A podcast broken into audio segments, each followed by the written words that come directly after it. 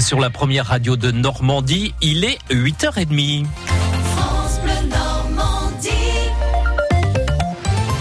Votre journal avec Carole Louis. La reconstitution du meurtre d'Alexia Daval aujourd'hui au domicile du couple et dans le bois où le corps a été retrouvé en 2017. Oui, cette reconstitution a débuté vers 5 heures ce matin. D'abord dans la maison où vivait le couple à Grès-la-Ville en Haute-Saône. Les enquêteurs espèrent que Jonathan Daval, qui a avoué avoir tué son épouse, se livrera davantage concernant plusieurs questions aujourd'hui encore sans réponse. Sont également présents pour cette reconstitution les proches d'Alexia Daval, notamment ses parents la mère de la jeune femme, très émue au moment de revenir sur les lieux. Je m'attends à un moment très difficile.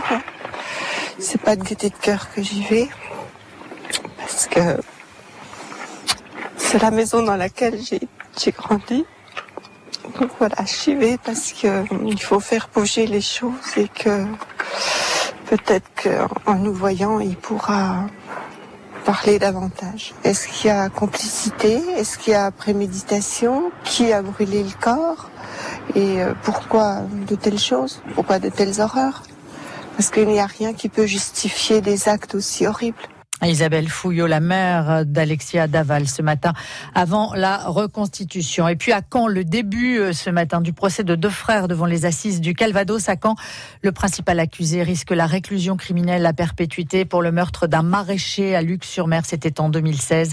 L'homme de 33 ans avait frappé à mort sa victime pour la voler. On vous en parle depuis euh, ce matin. Hein. C'est le jour J pour les 743 000 candidats au bac. Oui, qui passent l'épreuve de philosophie ce matin, mais aussi de français pour certains et sur fond de menaces de grève de la surveillance des candidats âgés au niveau national de 11 à 77 ans, euh, de 15 à 60 ans. En Normandie. Plus de 8300 professeurs sont mobilisés en tant qu'examinateurs et correcteurs. Et le rectorat comme le ministre l'assure. Pas de problème pour ces épreuves malgré donc l'appel à la grève des syndicats qui dénoncent le projet de loi Blanquer pour 2021. Et nous retrouverons Jean-Baptiste Marie tout à l'heure dans notre journal de 9h en direct du lycée à Malherbe à Caen. On passe au sport avec les 24 heures du Mans marquées par la victoire de l'écurie Alpine en LMP2. La marque normande s'offre du coup le titre de champion du monde puisque cette épreuve marque aussi la fin du championnat dans la classique. et euh, eh bien dans la classique, pardon, c'est Toyota qui avec un doublé a dominé ces 24 heures 2019. Et puis les courants de la liberté se sont terminés hier avec au programme donc le 10 km, le semi-marathon et le marathon.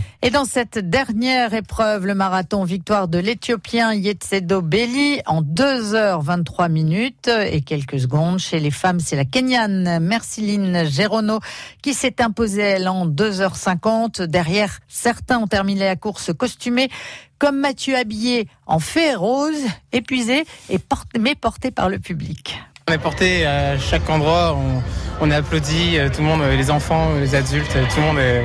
Bah, c'est la fête quoi, donc on est là pour ça et c'est génial quoi. C'est vraiment génial. C'est que mon deuxième.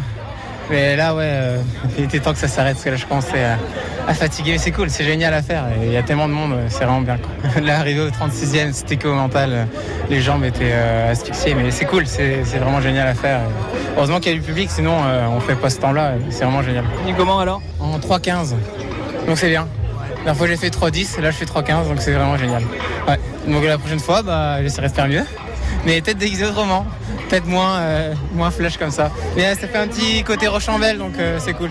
Bravo à, Mathieu et à tous les autres hein, qui ont donc euh, couru notamment ce marathon et toutes les courses de la liberté. Il était au micro de Marcelin Robin. Et puis on, on notera quand même le football ce soir euh, chez les filles. France-Nigeria, c'est à Rennes.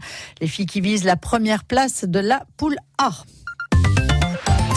Après dix jours de liesse, l'adieu de l'armada hier sur les bords de Seine. Les navires ont quitté Rouen, salués et applaudis par des dizaines de milliers de spectateurs massés jusqu'à Honfleur du grand spectacle que France Bleu Normandie vous a fait vivre et que l'on vous propose justement de revivre à travers ce best-of signé Antoine Sabag. Ça y est, l'armada est lancée et la fête bat déjà son plein. On est déjà impressionné par euh, ça, ce qu'on voit là, Stern, je sais pas quoi. Moi, je voulais les voir arriver et j'y suis arrivé. Les quais de Rouen évacués à cause de la tempête euh, Miguel. La pluie et le vent viennent gâcher le deuxième jour euh, de l'événement. Décision. On vient de Belgique, de Namur. Eh ben, hein, j'ai déjà d'autres années qui faisaient meilleur que ça quand même. Hein. Bon, enfin bon, comme on dit, la pluie n'arrête pas le pèlerin. C'est un peu mouillé, mais bon, on pense pas à la pluie, on pense au bateau. Ça s'est jamais vu. On n'avait pas prévu qu'il y aurait autant de monde à l'Armada. Et on estime à peu près à un tiers de visiteurs supplémentaires. On est arrivé au contrôle sécurité, mais il y avait tellement de monde et que interminable. De toute façon, il fallait attendre partout.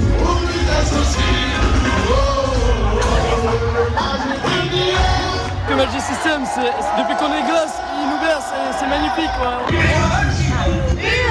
Mais les chouchous de l'Armada restent bien les Mexicains du Cuauhtémoc qui font visiter leur bateau jusque tard dans la nuit et font danser les filles sur le quai. Ah, je comprends, mon coup de cœur. Je partirai bien avec eux. je ferai bien une infidélité. France Bleu vous invite ce soir à sa soirée live. Trop Super concert. Bah oui, j'ai très bien aimé. Paya, paya, papa, paya, paya, papa. Merci France Bleu.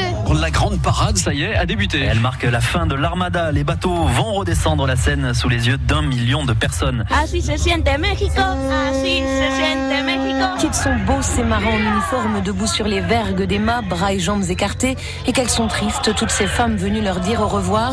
C'était magnifique. Bah, je suis montée plusieurs fois dans le bateau. Et la patrouille de France est en train de survoler le pont Flaubert. France Bleu, la radio officielle de l'Armada. Trois bateaux qui arrivent en même temps. Alors là, le spectacle est absolument magnifique. Alors la grosse trompette là, c'est le un russe. Ouais. C'est euh, en longueur, c'est le deuxième grand voilier du monde après le Sedov. J'ai bien profité des 10 jours. Je me dis que c'est déjà beaucoup de chance qu'on ait ça. Rendez-vous à la prochaine Armada. Voilà donc euh, ces grandes émotions de l'Armada que vous pouvez